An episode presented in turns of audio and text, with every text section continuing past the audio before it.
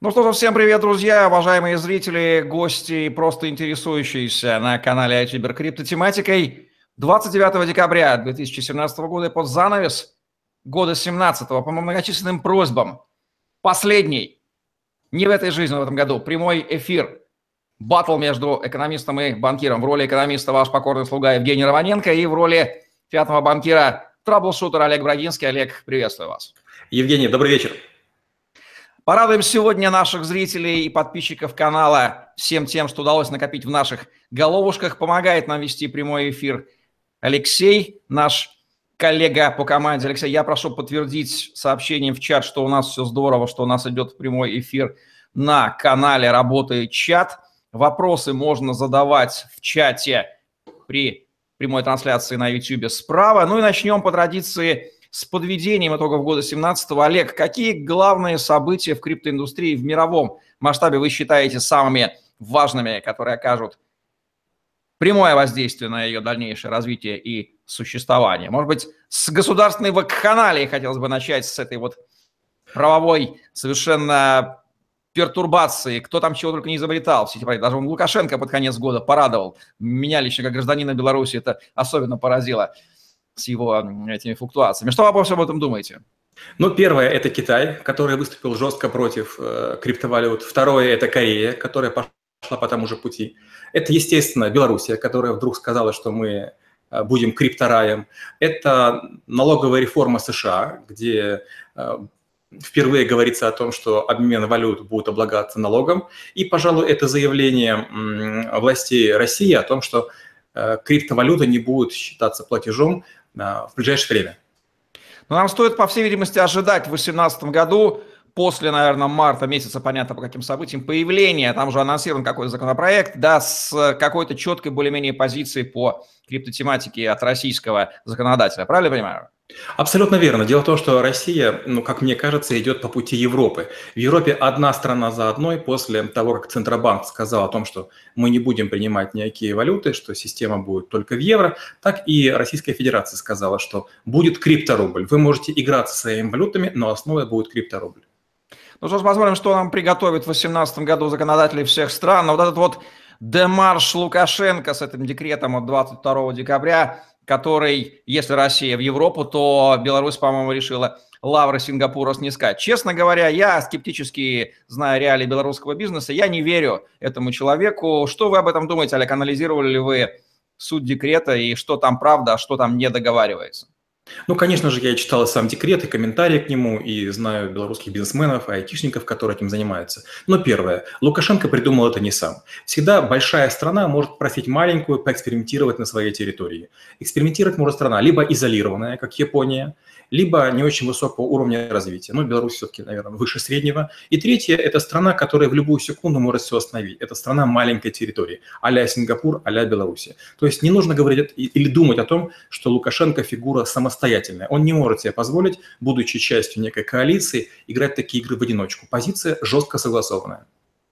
Да, как он сказал, комментируя, представляя декрет, после того, как на 40 секунде от чтения официального текста у него наступило переполнение в глазах, он сказал, цитирую, «Скажу по-народному, я повелся на вот эти предложения, есть у нас люди, которые уже эту тему проработали, я подумал так, будет что-то в плюс, будет хорошо, если нет, я знаю, с кого спросить. Но вот эта финальная фраза, она очень четко указывает на истинное положение вещей. Естественно, инициаторы декрета понимают это, но чем черт не шутит, может быть, они люди идейные, и думают, что, может быть, вдруг, как в 85 году Горбачев таки перестройку запустил, и понятно, что все старое она снесла. Может быть, и здесь Лукашенко запускает ту ласточку, которая сделает, наконец-то, из Беларуси нормальную страну. Я напоминаю, что можно задавать вопросы в чате. У нас уже около 300 зрителей хорошими темпами набрано. Миша Кезара спрашивает, ну как же, без этого мы не могли обойтись, хотя и просили нам не задавать вопросов. Как считаете, в ближайшие дни все начнет падать из-за Нового года или нет? И как вам криптовалюта Монако или Монера, может быть, имеет в виду, или Монако? Сильно падала в последнее время, сейчас начала расти. Олег, что скажете? Ну, первое, я бы категорически отказался комментировать любые валюты. Я, конечно, за, за ними слежу, но это вообще не является темой нашего разговора. На Ютубере есть прекрасные ребята, которые этим занимаются регулярно. Алексей, Игорь и так далее. Это первое. Второе, по поводу валют. Естественно, что валюты, которые сейчас э, будут оставлены на короткое время без присмотра могут и упасть, или вскочить. Повода вскакивать им нет по одной простой причине, потому что экономика многих стран будет заморожена. Это происходит в Европе в середине лета, это происходит в Америке в начале января. Поэтому я бы не, не ожидал. Как себя вести, ну, я думаю, мы об этом чуть позже поговорим. Хотел поинтересоваться, Олег, фьючерс на биткоин анонсирован американцами. Это понятно, что должно было рано или поздно появиться, раз есть активно, активно значит, будет и фьючерс. Как это сыграет, какой удар это нанесет или куда повернет всю индустрию? Я хотел бы напомнить э, нашим зрителям, что в свое время мы с Евгением говорили о том, что так произойдет, но нами все смеялись, это было месяца четыре назад. А теперь все воспринимают это естественным образом. То есть мы тоже говорили, что фьючерс все-таки произойдет. Зачем был сделан фьючерс? Фьючерс был сделан для того, чтобы постепенно а, убирать эту вот анархию, которая есть в криптопузыре. Фьючерс – это торговля в будущем. Это означает, что серьезные аналитики вступают в дело, они начинают оценивать риски. И хотя рынок крипты, он очень маленький, но добавление фьючерсной составляющей будет серьезно сдерживать многих крупных игроков от того, чтобы баламутить воду, чтобы делать серьезные пики и торговать какими-то такими экстренными интервенциями. У нас в чате, а, вернее, зрителей 330.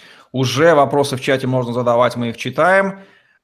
Бум ICO, который в 2017 году уже, очевидно, состоялся, можно констатировать. Какой процент, Олег, вы считаете, там скамных проектов, которые в 2018 году проявятся? Процент, если мы говорим по количеству, он не очень высок, оценивается где-то порядка 40%. Если мы говорим по объемной массе, то 92%. Почему это происходит? Потому что люди, которые хорошо читают законы и понимая что они находятся перед беззащитным, я бы сказал, стадом людей, которые, может быть, какие-то громкие вещи могут написать в интернет, но ничего не представляют в среднем политики, которые не могут в прокуратуру побежать, в международные суды. Э, естественно, были жесточайшие злоупотребления. Но, э, опять же, недавно произошло важное событие. Один из, одно из ICO попало под влияние комиссии по ценным бумагам американского рынка и полностью вернуло свои деньги. То есть даже комиссия по ценным бумагам начинает на эту территорию залазить. ICO будут становиться чище, но не на всех территориях. Бум, конечно же, прошел. А что мы будем наблюдать в ICO а, в году 2018? Какие будут новые проекты, что произойдет со старыми? В общем, все прогнозы относительно ICO, которые уже приходят в голову. Я сейчас участвую уже в пятом ICO. А, как я раньше говорил, это все только реальный бизнес. Э, мы собирались вывести очередную валюту 1 декабря, но территории, на которых мы собираемся это делать, это Америка и Швейцария, нам уже выставили специальные бумаги, в которых написано, чего не делать. И тщательно их пересчитав, мы передвинули монеты на, и токены на 1 марта. То есть степень э, требований прописанность и детализация документов приводит к тому, что для того, чтобы им соответствовать, нужно очень серьезно постараться. Мало того, многие компании, которые раньше считались ракет-носителями, легко выводили на, на орбиту ICO, от этого начинают отходить. Почему? Потому что одно-два скамных э, ICO, и все, компания и все люди, которые участвовали, уже не допускаются. ICO становятся все более и более персонифицированными. И если раньше хватало только e-mail, то теперь проверяются профили в социальных сетях, ведется активная переписка, ну и много других контрамер по предотвращению фрода предпринимают в разных странах разные комиссии, разные госучреждения и разные биржи. А увидели ли мы рост а, претензий агрессивных, разъяренных инвесторов в токены в 2018 году к а, проектам, которые успешно провели ICO в году 2017 из-за их нереализованности? Вот это вот такой антихайп будет? Я думаю, что будет, но не на всех территориях. Скажем, если смогут объединиться владельцы монет или токенов и идти единым фронтом, оплачивать адвоката, то, конечно, будут громкие дела. А, заявлений подается большое количество, даже в России. Но суды говорят, послушайте, мы не признаем э, это как э, феномен. Мы не можем судиться по поводу того, чего мы не знаем. И поэтому на территории России все попытки людей сказать, что у меня там при попытке обмена рублей на биткоин меня обокрали, это попадает под мошенничество, которое тяжело доказуемое. Как следствие, это не приводит к тому, что кого-то сажают или кого-то наказывают. У нас 380 зрителей трансляции. Вот Виталий Борискевич, наш постоянный зритель, как раз интересуется ICO в реальном бизнесе. Объясните суть, пишет он. Есть бизнес, который хочет перейти в цифровую экономику и токенизирует предприятие. Теперь оно выходит на ICO. Тут вопросы. Как цена токена напрямую может влиять на стоимость самого завода. Вот взаимосвязь цены токена и стоимости бизнеса. Олег, очень интересная вещь. Мы недавно рассматривали, писали подкаст «Стоимость бизнеса», в подкасте «Troubleshooting». Вот давайте увяжем эти тематики. Евгений, вы меня опередили. Я кратко хотел сказать, что мы с Евгением записали подкаст в навыках troubleshooting а о оценке бизнеса. И скажу так, не токен будет влиять на стоимость завода, а стоимость завода будет влиять на стоимость токена. Завод можно оценить одним из трех способов и сформировать некую цену. И в зависимости от того, на какую долю от этого завода выпускаются токены, это, как знаете, долевое участие, это как дополнительная эмиссия. Вот столько э, и получат люди, которые будут первыми этими монетами владеть. Дальше, опять же, реальный сектор может по-разному использоваться, а, использовать эти деньги. Вариант первый – это модернизация, вариант второй – расширение, вариант третий – выход на новые рынки. Если возникает перспектива заработка у завода, она возникает и у тех людей, кто участвует в ICO. Или это будет консервативный инструмент, потому что завод какое-то время будет заниматься улучшением основных средств, а потом э, вернет деньги с небольшой премией, тогда это будет подобие такого peer-to-peer кредитования. Кстати, а как можно на бытовом уровне пытаться предсказать рост стоимости токена реального бизнеса? И сразу второй вопрос. Если представить бизнес, который э, акционерный, и он же токенизированный, вот инвестор купил и акции, и токен, вот где какой потенциал, как будут увязаны, скажем так, коррелируют между собой э, динамики стоимости и акций, и токена?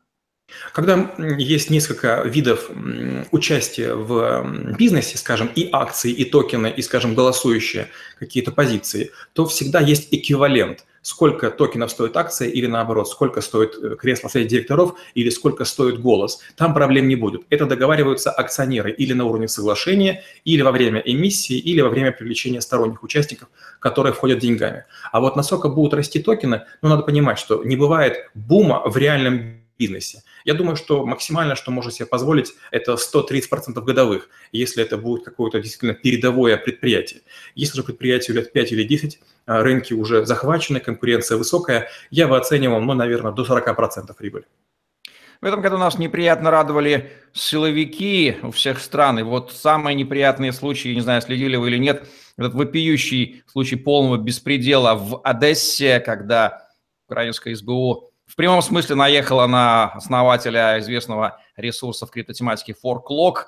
Причем а, такое ощущение, что они просто пытались у него выколотить его личные активы. Вот с чем связана такая беспрецедентная, даже не характерная даже для российских реалий, вот атака тамошних силовиков? Как вы это объясняете? Но опять же, Евгений, благо мы с вами уже много времени провели в эфире, поэтому можно наших зрителей отослать к нашим предыдущим выпускам. Если вы внимательно будете слушать то, что мы говорили ранее, то мы вас об этом предупреждали. Анархизм хорош в том случае, если никто не знает, кто вы и что у вас есть. Но анархизм совершенно недопустим, если хотя бы один человек на планете знает о том, какие у вас есть ресурсы. Какая разница, что у вас забирать? Шоколадку, э, слиток золота или криптовалюту. Как только вы становитесь интересны э, и у вас есть чего забрать, на вас обязательно наедут. Что ж, приходится констатировать, что это тот язык, на котором государство будет разговаривать с криптомиром. Ну, по крайней мере, мы об этом знаем, и его гримаса проявила достаточно точно. Застраховаться Можно... и Единственное, что я сказал это не государство. Очень часто э, создается оперативно-розыскное дело, в рамках которого позволители некоторые дополнительные действия. И не обязательно государство, а государственные люди могут злоупотреблять для того, чтобы получить себе дополнительные ресурсы, потом откатить их наверх. Ну, естественно, те, кто попал под руку, уже извините. Да, спасибо, что поправляете. Именно государственные люди, именно превышение где-то полномочий. Почему бы не воспользоваться? Константин Тимошенко спрашивает, как вы считаете, биткоин будет усовершенствоваться или так и будут невменяемые транзакции, с которыми имеется в виду скорость, вот что можно сказать по эволюции технологической составляющей блокчейна биткоина с своими вытекающими? Кажется, сегодня просто, Евгений, наш самый день. Мы говорили об этом, что биткоин в том виде, в котором он существует, к сожалению, плохо применим для реального бизнеса и реальных предложений. Обязательно или биткоин будет усовершенствоваться, или появится другая валюта, а их уже несколько, которые действуют быстрее, которые э, имеют меньшие транзакционные издержки. Почти 400 зрителей у нас в эфире. Давайте сегодня побьем планку в 500 или даже 600 зрителей. И пока это происходит, пользователь с ником УКРСВ 2012 спрашивает у Фиата Банкира, разумеется, как реагируют банки мира на криптовалюту? Ведь это вывод средств из банка и вклад в крипту. Может, мы затрагивали. Давайте еще раз ответим на этот вопрос. Чего банкам от криптомира-то? Я, я еще раз повторю. Во-первых, банки имеют дело с гигантскими объемами денег. Если посмотреть классический правильный банк, то примерно три четверти денег, которые в нем есть, это деньги корпоративные. И примерно четверть – это деньги личные. Если глянуть деньги личные, то процентов, наверное, около 90 – это деньги больших людей, большие деньги. И 10 процентов – это деньги наверное, населения. Поэтому говорить о том, что банки боятся криптовалюты, это очень громко. Это раз. Второе. Многие банки давно используют криптовалюты так или иначе, или блокчейны в своей системе. Третье. Банки постоянно проводят открытые и закрытые консультации, форумы. И поверьте, банки первыми оседлают волну, когда это будет можно. Центробанки запрещают банкам коммерческим в это дело глубоко ввязываться. Они говорят, вот, допустим, там ваш лимит – это там 10 миллионов долларов, балуйтесь. Для банка 10 миллионов долларов – это ничто. То есть это игры на фоне, знаете, такого готовности потерять деньги, полностью включившись в какой-то проект. Я прошу нашего модератора Алексея подтвердить, что у нас все в порядке с трансляцией и с чатом, везде все показывает. Вот крупные игроки, крупные инвестиционные фонды, крупные инвесторы, крупные деньги, можно констатировать, что они пока не появились на крипторынке, поскольку он для них маленький, непонятный. Вот можно ли ожидать в 2018 году возрастания интереса, появления больших инвестиционных пятных денег в этой индустрии? Как это скажется на самом рынке, Олег? Я бы хотел сказать две вещи. Первая вещь. Большие игроки время от времени заходят. То есть представьте, что криптовалюты – это маленькая такая отмель. Иногда и касатки выбрасывают на эту отмель, и там какие-то крупные акулы. Что они делают? Когда они чувствуют, что приходит время бонусов, пора прибыль показать, они кратковременно вливают много денег, например, тот же биткоин, и все думают, что биткоин рос. Да нет, это игроки расшатывают рынок. Крупные игроки время от времени заходят на этот рынок. Первое. Второе. Почти все крупные банки, почти все крупные фонды закупили себе разные типы валют и с ними экспериментируют. В первую очередь они тестируют мощность платформы, пропускную способность, а, достоверность и другие всякие вещи. То есть как только у вас есть актив, вы имеете право интересоваться его составляющими и на постоянной основе его отслеживать. Поэтому почти все крупные банки уже коготком залезли на территорию крипты. Сергей Кузьмин интересуется, какие есть основания для введения крипторубля. На мой взгляд, это какая-то такая химера воспаленного воображения. А, ну, смотрите, все что угодно мы можем говорить в этом эфире, но есть люди, которые к этому серьезно. В чем идея? Идея крипторубля состоит в том, что, возможно, а, мы обойдемся без посредников, в том числе даже без госбанков, для того, чтобы проводить операции в рублях. То есть крипторубль будет электронной формой существования обычного а, обычного рубля. Это будет не совсем криптовалюта, это будет удешевленная платформа для взаиморасчетов. Является ли крипта что-нибудь там, да, угрозой фиатной денежной единицы? Ну, как экономист скажу, что сама фиатная денежная единица сама себе является угрозой, это очевидно, но вот в этом плане крипто денежная единица, не будет ли она тем толчком, который это все шаткое здание такие обрушит? Что вы думаете? Ну, Евгений, вы знаете мой скепсис. Я тоже там, на 1% с вами согласен, но на 99% считаю, что фиатные деньги еще какое-то время нам послужат. Но является ли э, крипта угрозой фиату? Нет. Я скажу так. Сейчас уже около 10 тысяч криптовалют, они являются угрозой для, друг для друга. Представьте, что разные банды на территории, там, скажем, э, какого-то континента начинают пытаться имитировать свои валюты. И к мирным жителям пристают. Берите нашу валюту. А те говорят, нет, а нам та интереснее, мы ту банду боимся больше. Сейчас крипта является врагом сама себе. Супер Алекс 947, как вы можете сказать о том, что весной выйдет закон о запрете криптовалют в России? Мы уже вот упоминали сегодня. Ну давайте там, запретом там будет пахнуть или нет? А, будет запрет не на обладание, раз. Второе, запрет не коснется прошлых периодов. Третье, там будут существенные ограничения, которые понизят прибыльность этого инвестиционного инструмента. Сергей Новиченко спрашивает, будет ли контролироваться работа бирж? Столкнулся с проблемой, Bittrex блокировал мой аккаунт, два месяца не отвечает на тикет. Если правильно понял, сейчас у бирж нет никакой ответственности. Очень хороший вопрос, как можно ответить? Ну, смотрите, опять же, отсылая к нашим предыдущим выпускам, мы вам говорили, что анархия приводит к тому, что вы каждый по отдельности не имеете голоса. Это первое. Второе. К сожалению, силовики уже почти всех стран и в персональном порядке, и в государственном порядке, и в техническо-эксплуатационном уже находятся на биржах. Они знают про биржи гораздо больше, чем вы. Они знают, кто, где, когда сидит. Они все знают. Они будут как раз теми, кто точно не потеряют, если будет обвал любой валюты. Они уже там глубоко и сверху, и снизу, и сбоку, и сзади. Ламьют Бьютау спрашивает, вот альтернатива для инвестора ценные бумаги или крипта? Вот интересно на уровне головы, как инвестор будет среднестатистический или не среднестатистический рассуждать? И там, и там сидеть или будет как-то между ними предпочитать бегать? Как вы думаете, Олег? Естественно, что профессиональные инвесторы, они и там, и там, по одной простой причине. Как для себя решает инвестор? Он взвешивает прибыль на уровень риска. У меня есть такая статья, называется «Инвестирование методом пиццы». Там я рассказываю Э, суть. Неважно, с чем вы имеете дело, с соей, с золотом или с криптом, вы оцениваете риски, оцениваете прибыль и вкладываетесь в долях, соответственно, вот тому методу, который я в статье описал. Пользователь с ником Медхун Чакраборти, видимо, любитель индийского кино, спрашивает, могут ли быть проблемы с налоговой при выводе фиата с биржи на карту, если дату начиная с какой? Суммы? Вопрос практический. Отличный вопрос. Я рассказывал о том, что я сейчас вывожу уже пятую, пятое ICO, пятую валюту вывожу на рынок. И для меня крайне критичен вопрос налоговой чистоты. И вот мои английские юристы в середине декабря мне еще сказали, что я, если хочу иметь нормальные отношения с государствами, в которых работаю, ни одну крипту брать не должен.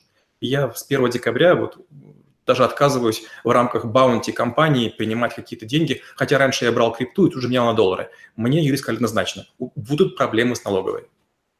Артур Sunshine спрашивает, друзья, что вы думаете о мерах Минфина ввести налог на майнинг? Да, майнинг у нас под прицелом, известно кого. Как там вообще в майнинге развиваются события, вот налогообложение? Ведь там же все хорошо контролируется.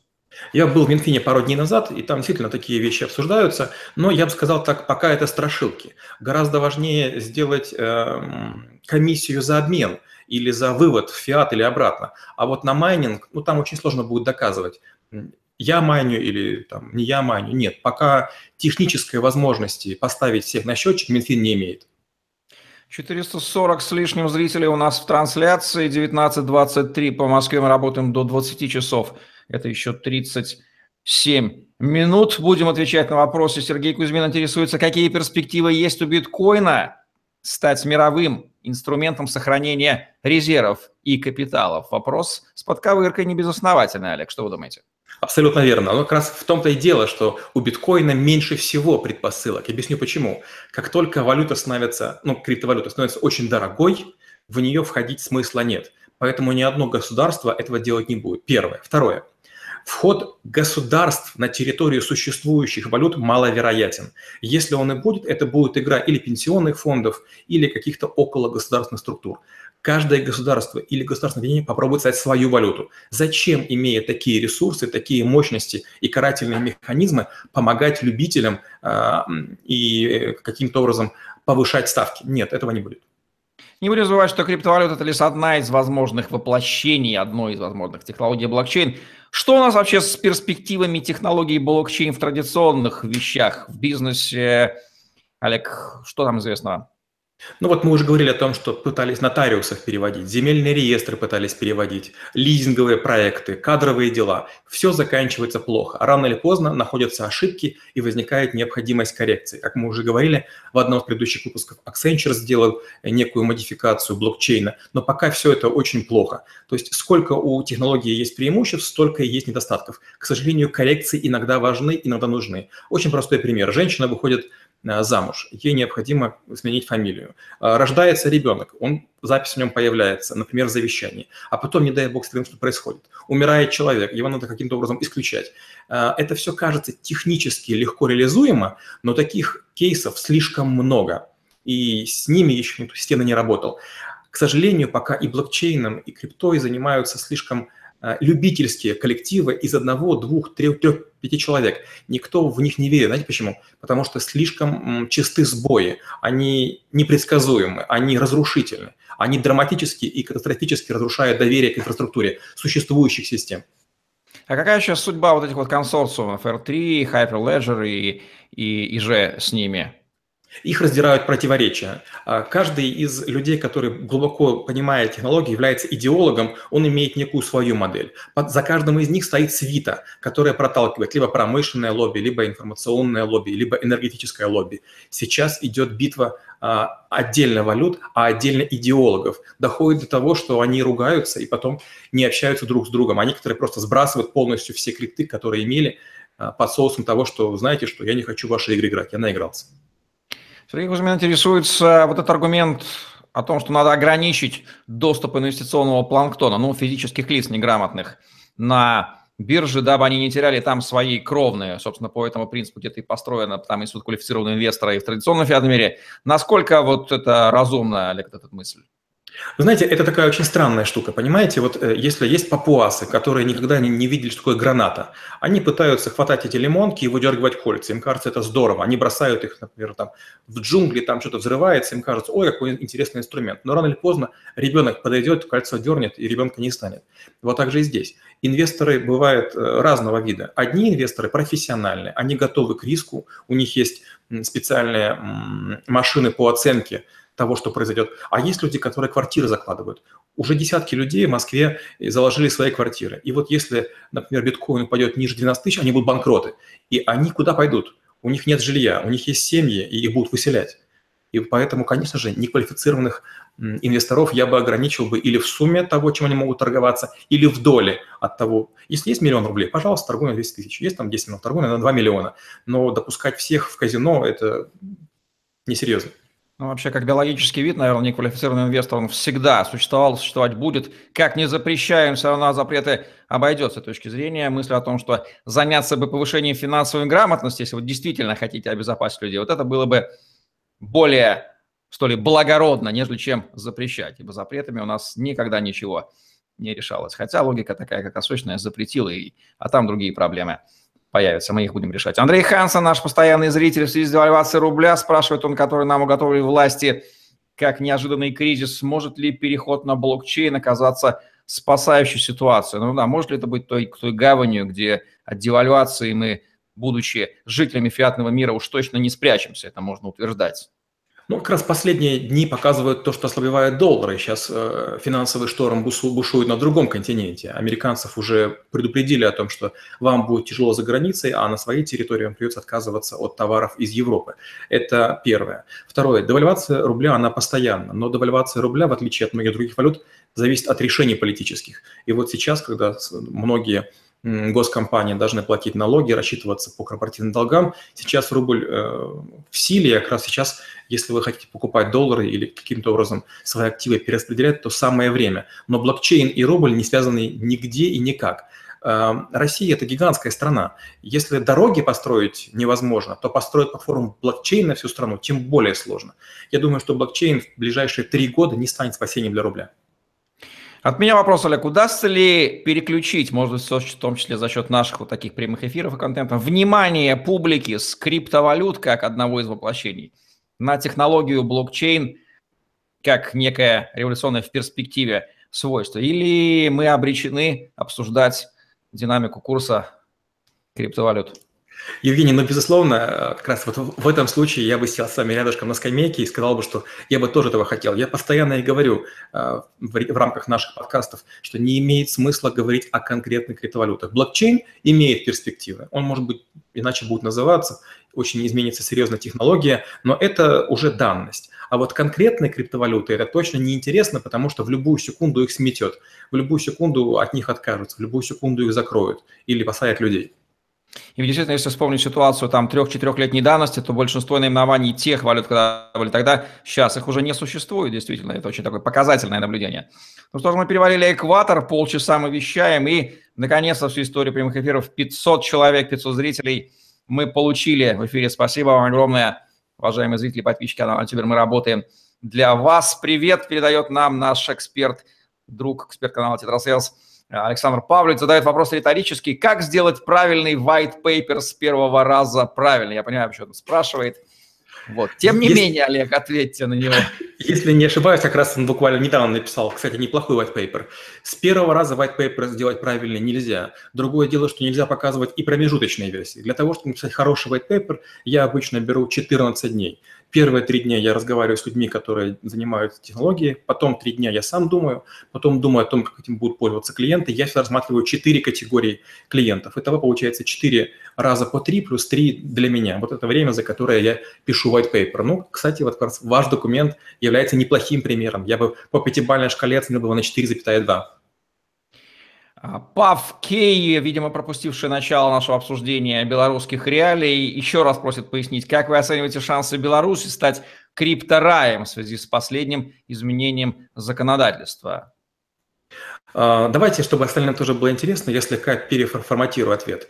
А, есть, создается некая преференция для парка высоких технологий, но Белоруссия криптораем в чистом виде не ставит. Да, там есть World of Tanks, компания, которая занимается а, wargaming и так далее, но других компаний таких же мощных и сильных нет конкретные резиденты этого парка, они, скорее всего, воспользуются, и будет два или три громких имени. Вся страна и вся территория автоматически не станет новатором, тем более в мировом масштабе. Э, Белоруссия – это, по сути, санкционированная песочница, на которой будут проводиться массовые эксперименты, но в малом масштабе. А есть ли там некий вот такой политический момент в пику неопределенным отношениям с Российской Федерацией, которые всегда были в предпочтении? Вот именно сейчас принимается декрет. Нет ли у вас такого ощущения? А, знаете, это как игра в театре. Э, актеры на сцене, может быть, даже друг друга застрелят, но потом они вместе идут в гримерку и вместе выпивают. Поэтому э, не путайте то, что показывают по телевизору, и та игра, которая честная. Знаете, чем сильнее э, показывается неопределенность, тем больше есть иллюзий у белорусских предпринимателей, что они могут сбежать в Россию, а у русских о том, что они могут побежать в Белоруссию. Поверьте, лучше Прибалтики, к сожалению, пока для них ничего нет. Это все крайне наиграно. Да уж, какой только эйфории в комментариях. Те, кто не знает белорусских реалий, я не встречал. Напомню, что сам декрет Лукашенко вступает в силу только в конце марта 2018 года, и кроме него еще есть огромное поле нормативных актов там. Дальше есть кондовое совершенно законодательство по внешнеторговой деятельности, которое очень сильно дискриминирует. Есть э, совершенно невообразимые сложности бухгалтерский учет и фигура белорусского бухгалтера – Ей уже пора, как там американскому еврею, ставить на американском берегу памятник о том, что он в Согбина сидит и десятилетиями, значит, шьет, пытается вытянуть бедные юридические лица. В общем, там не все так радужно. Я рекомендую Фаире не испытывать. Но комментарии мы, надеюсь, получим. Вот я сегодня должен был взять комментарий у одних известных белорусских юристов. Вот сорвался он. Может быть, в последний... Это тоже симптомчик, оказывается. Вот Стас Дегера спрашивает, и за это мы поблагодарим, за этот вопрос – не по теме, но по теме. Как, спрашивает он Олег, стать траблшутером? С чего начать? Существуют ли школы, курсы и насколько на данный момент это актуальная профессия? Ну, во-первых, э, у меня есть школа трэблшутеров, она действует в Москве. А во-вторых, мы с Евгением ведем целую серию подкастов. Мы записали уже их 170, пишем по 4 в неделю, выкладываем по одному, в открытом доступе 90. На канале Евгения есть, есть э, плейлист. Сначала начните с того, что прослушайте эти подкасты. Если вам понравится большинство навыков, ну что ж, вернитесь ко мне или Евгению, мы подумаем, чем вам помочь. Спасибо за этот пиар подкаста Troubleshooting. Действительно, 170 выпусков записано. Обязательно посмотрите на публичные, около 90 выложено. Но они публичные. Всегда есть возможность получить персональный доступ. Напишите лично мне, и мы с вами это обсудим. Дмитрий Зак спрашивает, есть ли альтернатива блокчейну в его нынешних сферах применения. Ну, скорее, с какими технологиями блокчейн конкурирует, поскольку он призван заменить существующее. Вот кто с ним сталкивается лбами? Когда мы говорим о блокчейне, честно говоря, многие предприниматели и многие инвесторы а, дают отворот-поворот любому стартапу, который говорит, у меня блокчейн или у меня крипто что-нибудь. Блокчейн – это всего лишь распределенный реестр – Базы данных облачного типа, они крайне распространены. Они есть в CRM, они есть в банковских средах, они есть в консалтинговых средах. А, блокчейн – это, к сожалению, перегретое такое понятие. До него был data mining, до него был искусственный интеллект. Этот пузырь тоже сдуется, и про блокчейн будут говорить все тише и тише. Чем чаще на рынке звучит некое слово, тем сильнее аллергия, тем меньше людей в этом участвовать. Никто не хочет идти в Красный океан. Красный океан – это зона наибольшей конкуренции. Там акулы кусают друг друга до крови. Всем кажется, что блокчейн – это интересно, поэтому там делать уже нечего. Павкей спрашивает вопрос совершенно экономический. Чем девальвация рубля отличается от коррекции девальвации биткоина? Ну, начну с того, что девальвация рубля и девальвация биткоина, она все равно в этом самом рубле, поэтому есть уже столкновения, да, механика разная. Тем не менее, Олег, как вы ответили вы на этот вопрос?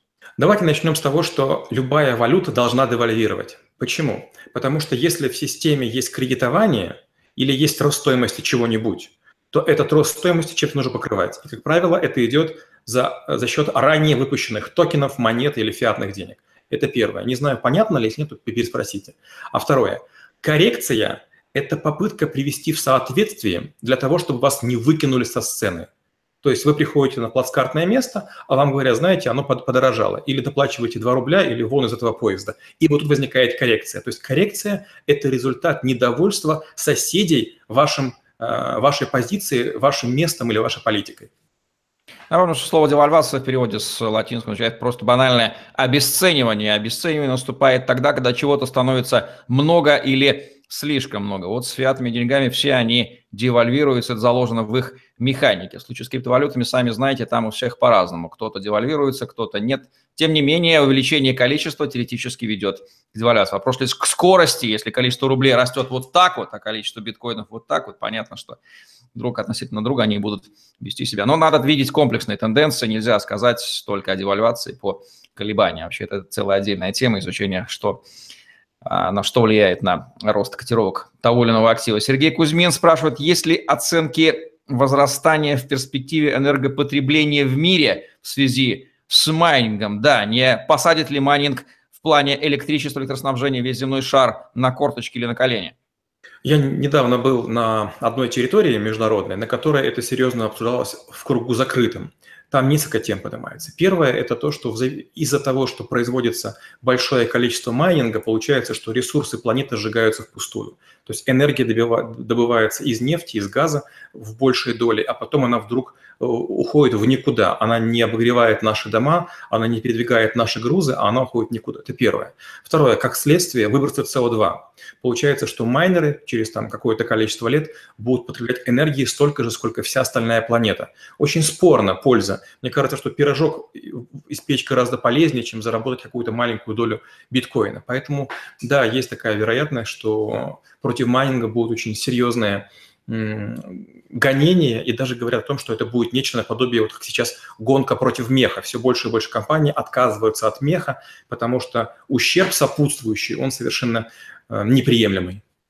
Объединю вопрос Романа Морозова и Артура Саншайна. Три примера применения блокчейна и каковы вообще возможности блокчейн, если это возможно. Ведь действительно, давайте попробуем на обывательском уровне понять. Прекрасно, прекрасно. В первую очередь, например, у меня есть э, одна школа подопечная, с которой я занимаюсь время от времени, такая частная, приличная школа, очень дорогая. Там на блокчейн мы сделали дневники. Э, иногда бывает такое, что задним числом корректируются оценки и медали выдаются. Мы попробовали сделать дневники на базе блокчейна, поэтому в любую секунду э, никто не боится утери журналов или чего-нибудь. Это первое. Второе – это какие-то совершившиеся акты, например, покупки, например, чеки а, в ресторане или в магазине. Мы такую сейчас а, технологию ведем. И третье, опять же, из моих проектов – это так называемая автозакупка продуктов. Есть рестораны, кафе, гостиницы, так называемый рынок хорика, в котором идет, а, идет аукцион. Кто купит эту тонну лосося, кто купит эту тонну помидоров. И вот сети пытаются выставить цены. И блокчейн мы используем для того, чтобы вести запись аукционных торгов. Это очень, очень удобно. 520 зрителей у нас в эфире. Вопрос Александра относительно похищения Павла Лернера, ведущего аналитика платформы Эксмо, тоже украинский беспрецедентный случай. Я адресую к началу нашего эфира, где мы обсуждали аналогичный случай с фарклогом. Если там все или, или есть что-то добавить конкретно по этому случаю, Олег? Добавлю. Опять же, если говорить по конкретно этому случаю, там есть нюанс. Его украли не только потому, что он имеет доступ к деньгам, а потому что ему из реального мира пришли претензии. Люди, которые вложили под его слово, под его прогноз много денег, они их, э, скажем мягко, почти потеряли. Поэтому претензии к нему, претензии не к крипте, а к тому, что человек вдруг решил, что э, ему не нужно будет отвечать перед важными дяденьками э, в своих прогнозах. Это не так. Двери, к сожалению, пальцы и там харканье кровью, к сожалению, ему предстоит.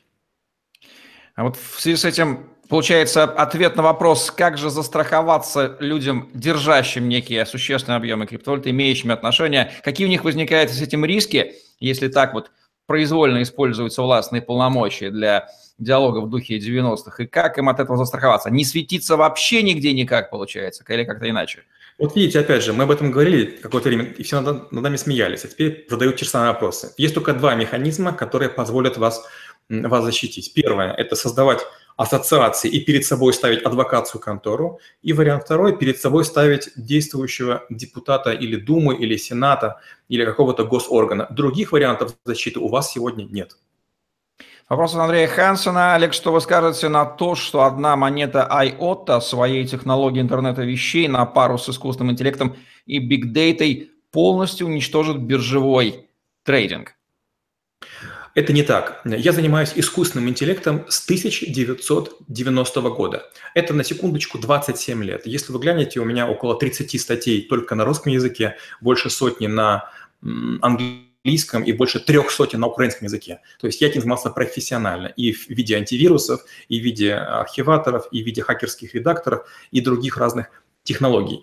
А, искусственного интеллекта пока нет.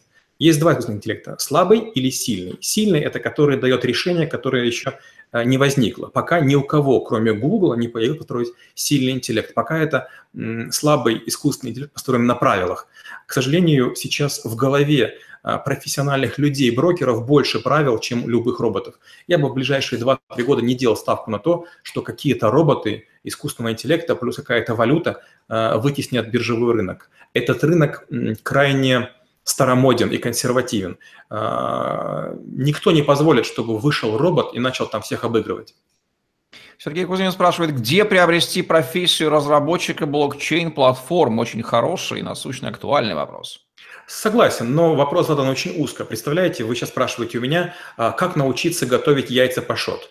Яйца пашот – это аналог, вернее, это вариация яиц смятку, так и блокчейн. На любой кафедре вычислительной техники или а, систем управления вас научат программировать, а вот выбор языка, выбор платформы за вами. Хотите, используйте блокчейн, хотите, используйте Oracle, хотите, используйте SQL. Я понимаю, что это не совсем сравнимые вещи, но это почти одно и то же с точки зрения технической. Наметилось ли неофициальное противостояние биткоина и того, что называют альткоинами или альтами в простонародье? Вот будет ли 18-й год годом альтов, спрашивает пользователь под ником «Инвестируй в себя». Давайте ответим. Хороший вопрос, очень глубокий. А, да, вот именно точно подобное слово «наметилось». Я объясню как. Рынок крипты, он не очень большой, но крупные игроки, такие как биткоин, они почти исчерпали потенциал. Поэтому альткоины, безусловно, будут покусывать и биткоин, и другие валюты, и будут пытаться расширить э, сферу влияния за пределами этого круга. Да, я сказал бы, что следующий год будет годом альткоинов. Да, я в это верю.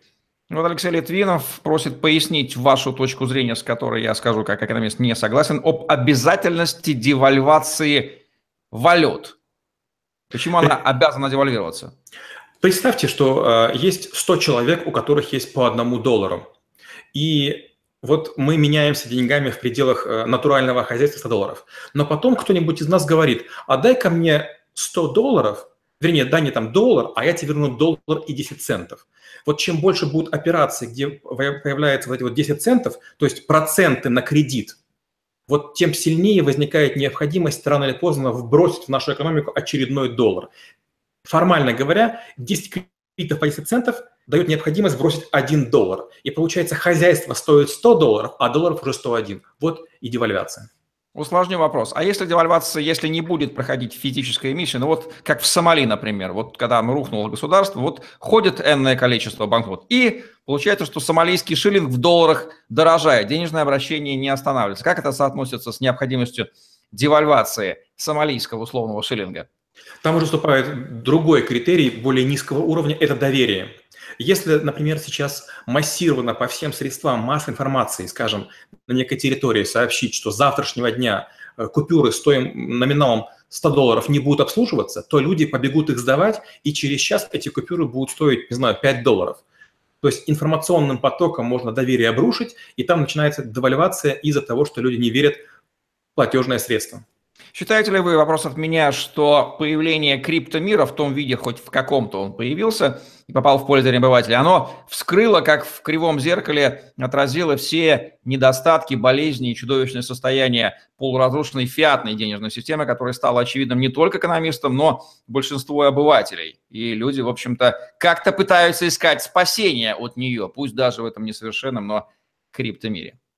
Я бы сказал так, что слегка привлечение. Дело в том, что мы уже с вами говорили, что есть блокчейн, а есть крипта. Был блокчейн, была такая же самая история. Банковский бизнес умирает, банковская прибыль снижается. Из-за того, что на этом рынке лихорадка, из-за того, что на этом рынке осталось мало игроков, которым нужны кредиты, которые готовы держать депозиты, у которых есть свободные деньги, возникает необходимость в удешевлении простейшей операции. Так уж случилось, что блокчейн был, был рядом. Была бы другая технология, она бы взлетела. Но э, уже таки было много потрясений была алмазная лихорадка, была нефтяная лихорадка, была лихорадка э, рисовая, была золотая лихорадка. Это всего лишь очередная лихорадка. И вот фиатные деньги на протяжении уже 400 лет, они посмеиваются. Они могут быть сколь угодно плохи, но они колоссально выгодны для государства, особенно для диктатур. Сергей Кузьмин задает вопрос одновременно и юристу, коим Алик является. Что посоветуете сделать, чтобы родственники могли унаследовать криптовалюту в случае смерти ее владельца. Правда, не понятно, как право собственности здесь на нее установить, если они совершенно не в курсе дела. А в самом деле как? Ну, во-первых, если они не в курсе дела, это замечательно. Знаете, вот есть те секреты, которые лучше не знать. Они нам не советуют, они за вас не переживают. Я бы сказал так, что есть мало вариантов. Один из них – это на хранение нотариусу вместе с завещанием передать специальный конверт или специальный какой-то ящик, часть кода сообщить своим родственникам, а часть кода пускай знает нотариус. И только в случае вашей смерти произойдет э, совмещение двух кусков кода, и они получат доступ к некоторому кошельку. Ну, действительно, это просто задача э, передачи приватного ключа, тайной передачи приватного ключа, который могут и украсть злоумышленники. Тогда вопрос у нас вообще не возникнет. Аскер Аскеров, наш замечательный друг и идейный товарищ. Аскер, приветствую вас. Спрашивает Олег, как вы определяете термин «интеллект»? Насколько я понимаю, ключевая проблема именно в этом. Как приятно, что такие глубокие вопросы задают наши зрители. Но опять же, злоупотребляя положением, скажу так, у нас с Евгением есть подкаст, называется «Искусственный интеллект». Меня учили следующему. Искусственный интеллект – это машина, способная, погрузившись в проблему, найти решение, на которое не способны люди, но люди, когда это решение увидят, они скажут, да, это именно то, что нужно. То есть искусственный интеллект должен учесть как можно больше критериев, по которым люди могли бы отсечь решение как неподходящее. Я не помню, выложен у вас этот подкаст в публичном доступе. Если вы не найдете в подкасте «Травошутинг», в открытом доступе напишите мне, я дам доступ к э, персональный к этому выпуску про искусственный интеллект. Роман Морозов спрашивает, ICON, платформа и искусственный интеллект. Вот сегодня вопросы по интеллекту идут. Да? Что хотят применить, что скажете по этому поводу? Не совсем понял вопрос, Олег, если вы поняли, то давайте. Я примерно понимаю. Идет речь о том, что а, появятся платформы, которые будут по каким-то а, триггерам, критериям, и МАК – это минимальный критерий допустимости, а, определять, будет ли ICO живучим, будет ли оно правдивым, будет ли настоящим. Я скажу так – человек, который имеет доступ к правилам, а они все-таки будут опубликованы, всегда сможет систему обмануть. Я бы на это не делал большую ставку. Я бы такую систему обманул легко. Прекраснейший во всех отношениях вопрос от Сергея Кузьмина. Я рад, что услышал нас призыв. Спрашивает он, поясните значение термина «цифровая экономика», и я, как экономист, присоединяюсь. Я не понимаю этого значения, а что была какая-то аналоговая экономика или экономика натурального хозяйства – ведь традиционная экономика при этом никуда не денется. Олег, что вы думаете об этом модном buzzword «цифровая экономика»? Абсолютно правильно сказали, это всего лишь модный термин. А цифровая экономика – это экономика нереальных вещей. Есть материальная или так называемая вещественная экономика, а цифровая, где активы могут выступать в нематериальном виде. Например, записанная на цифровом носителе лицензия на использование какой-то программы, билет, который выпущен не в бумажном виде, а в виде цифровой последовательности, кошелек электронный. Вот о чем идет речь. Естественно, с точки зрения здравого смысла или этимологии это ошибка, и семантически это ошибка, но это попытка отделить а, экономику прошлого от экономики будущего, к которой мы с вами движемся. Скажу так, нет никакой цифровой экономики, есть одна экономика, точнее экономическая теория, да, корпус знаний, который описывает поведение человека, исходя из того, что он себя в этой жизни представляет. А все эти модные словосочетания, ну вот мода такая пошла, удобно сразу понимать, о чем идет речь, причем на самом верху. Не ведитесь на них, э, все эти поведенческие, цифровые и прочие экономики, там, знания, эмоции, это все лишь такие полу-полу претензии интеллектуалов современных, которые, видимо, не очень знают экономическую теорию, они пытаются как-то вот найти с помощью вот этого вот брендирования устойчивых словосочетаний свое место. Дескать, я заявил а, вот какой-то там поведенческой экономики, и теперь моя фамилия с этим ассоциируется, меня приглашают на конференции, мероприятия. Вот я так думаю. Алексей Погорел, наш модератор, пользуется служебным положением и спрашивает, возможно ли использовать блокчейн в военных технологиях, Олег? Я бы сказал так, как раз военным э, разведкам, э, безопасности это неинтересно. Объясню почему. Военные принимают на себя значимую долю риска и, к сожалению, вынуждены задним числом кое-что подчищать. Нет, для них блокчейн – это не очень хороший вариант. А вот для запуска кораблей космических или спутников это вариант хороший, чтобы понять, кто, где, кто чего сделал. Опять же, вот мне очень нравится то, что сделал Walmart в Америке. Там блокчейн используется для цепочки поставок. Видно, кто, где, когда произвел какое яйцо, которое пошло в этот торт. Если люди отравились конкретным тортом, по блокчейну можно понять всех потенциальных подозреваемых. Это да, для военных нет, это, к сожалению, для них не подходит. Полушутя до полный вопрос. А как же задача византийских генералов, обращаю внимание на слово генералов, которые призваны решить, собственно, блокчейн? А, есть много похожих задач, в том числе задач генералов. Не факт, что блокчейн ее решит. Почему? Потому что задачу надо математически решить. Это раз. А второе – поведенчески. Блокчейн – это всего лишь отражение действий, которые мы собираемся произвести или произведем. А вот будут ли люди подчиняться э, указаниям или следовать инструкциям для решения задачи – не факт. Я родился ответ, что это именно в Византии, видимо, из-за нечеткого центрального командования родилась подобная задача. В современном мире командование до предела централизованное, хотя черт его там знает, как они там авиация с флотом между собой, особенно у нас на постсоветском пространстве дружат. В общем, в предельно централизованной среде там с недоверием вопросов, наверное, нету. А, Павкей спрашивает, участвовали ли вы когда-нибудь, Олег, в пампах или, может быть, устраивали их сами? Вопрос провокационный. Ну, во-первых, я их устраивал, во-вторых, я вас об этом предупреждал. Когда вы умеете работать на фондовом рынке, а я работал на фондовом рынке с 95 -го года, то я знаю и десятки людей, и сотни инструментов, и даже вам рекомендовал книги, которые можно прочесть. Конечно же, я обожаю пампы. Почему? Потому что памп – это возможность для профессионалов заработать. Мы не зарабатываем в процессе держания денег, мы зарабатываем при выводе и вводе. Да, памп – это любимое развлечение. У нас остается 7 минут до конца эфира. Веб Underground по поводу вашего справедливого вопроса, как диктатура белорусская смотрит на это все положительно и смотрит ли она положительно. Отсылаю вас к середине и началу прямого эфира. Мы там два раза уже сегодня затрагивали эту тему, и что мы думаем про инициативу Лукашенко. Олег с предельной четкостью ответил. Пересмотрите, пожалуйста, не будем к этому возвращаться. Рейнмен спрашивает, как вы оцениваете перспективу делегализации вывода крипты фиат. А как это может быть, я не очень понимаю. Хотели... Ну, есть, есть такой термин, знаете, вот есть даже такой термин обессушивание зубов. То есть как бы обессушивание это звучит глупо. Так вот есть делегализация. Да, это опять же из серии модных терминов, которые используют, в общем-то, с легким нарушением а, смысла. А, это обязательно произойдет.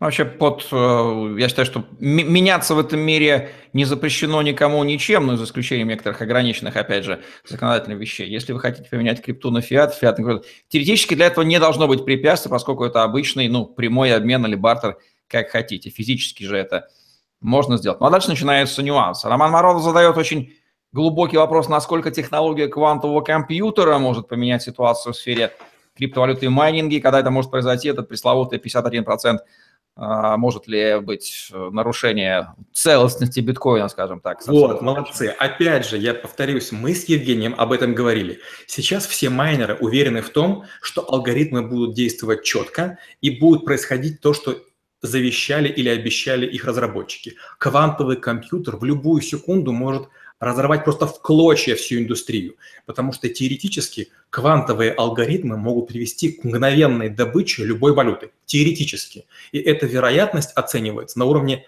по-моему, 70 копейками процентов. Это страшная штука. То есть квантовые компьютеры могут закончить эру тех криптовалют, которые создавались до появления квантовых алгоритмов. Давайте обозначим главную идею статьи про инвестирование методом пиццы и дадим совет, являющийся ответом на вопрос а, Ромы Супруна, в какие активы следует вкладывать фиат, кроме криптовалют, для сохранения ценности, ценности активов. А, почему я использовал прием метода пиццы? Я очень долго на одном из занятий школы трэблшутеров не мог объяснить взрослым, богатым, успешным людям, как правильно выбирать активы для инвестирования. Я им сказал, представьте, что есть сыры разной плавкости. То есть один сыр растечется серьезно, а один меньше. Вот это вот уровень риска. То есть риск того, что сыр не сохранит свою форму вертикальную. Так вот, чем сильнее растекается сыр, тем должна быть уже пицца. Почему? Потому что риск и потенциальный шанс должны уравновешиваться в одном уравнении.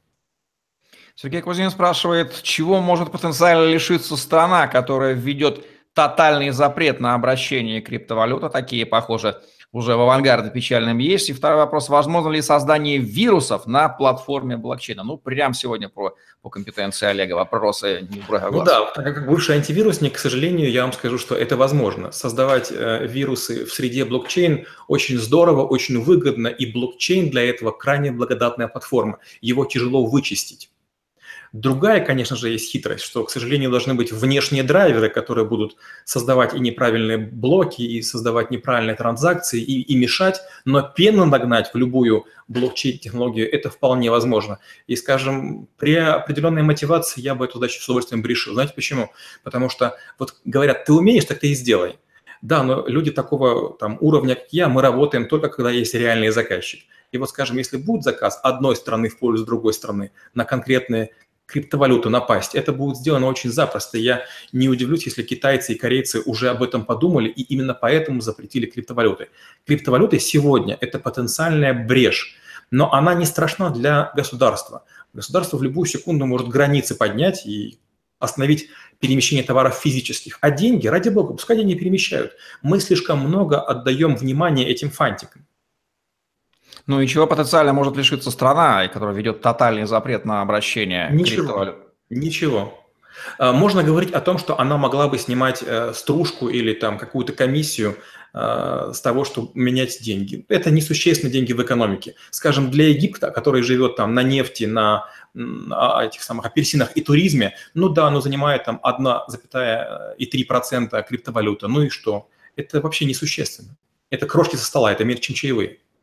Сергей Дуденко спрашивает, не кажется ли вам, что криптовалюта – это доступ стартапов к частным деньгам, так сказать, биржа для торговли акций стартапов, ибо IPO не слишком доступен для стартапов. Ну, как частный случай, разумеется, да, хотя, разумеется, не, не для этого же создавался. Но, опять у нас с Евгением есть подкаст, он называется краудфандинг. Вы можете выйти на Kickstarter или похожие системы. Зачем использовать IPO? IPO, поверьте, тот еще геморрой. Вам много предстоит сделать и доказывать всем, что вы не идиот. Мало того, мы уже говорили с Евгением, что ICO начинают рассыпаться. Приходит время некоторым ICO отчитываться, и вдруг они оказываются не столь прибыльные. И многие инвесторы разочаровываются, говорят, а где же сверхприбыли? Вот уже там пару скандалов было. ICO дает сейчас на уровне там 1100%, но эта цифра будет стремительно падать.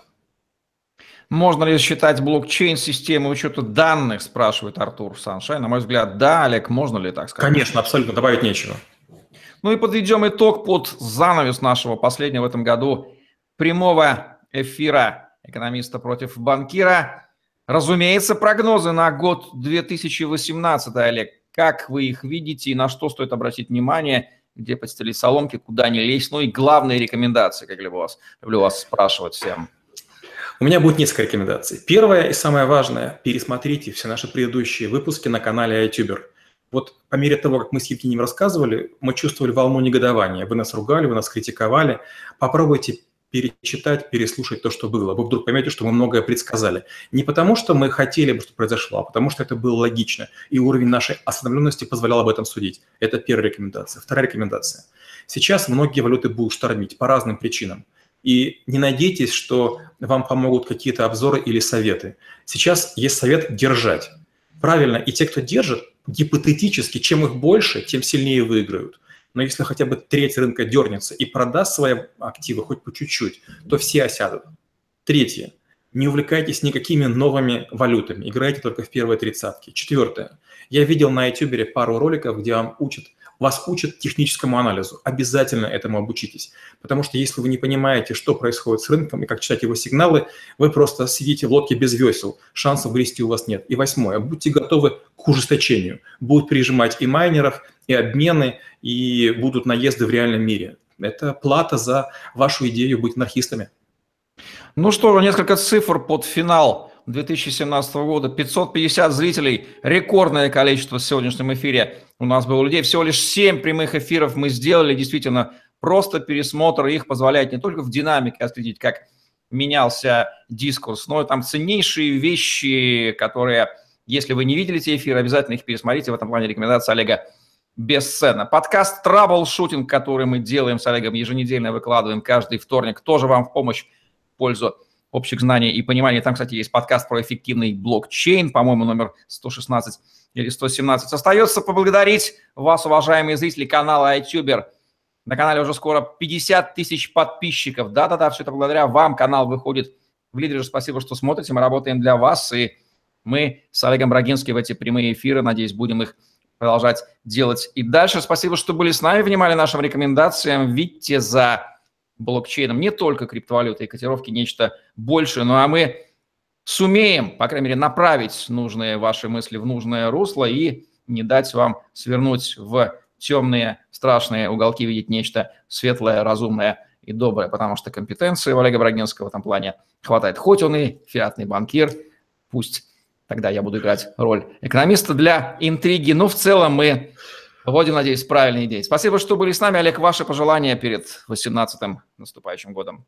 Пользуясь случаем, хочу поздравить всех с новым 2018 годом. Спокойного вам крипто будущего. И да пребудут с вами знания.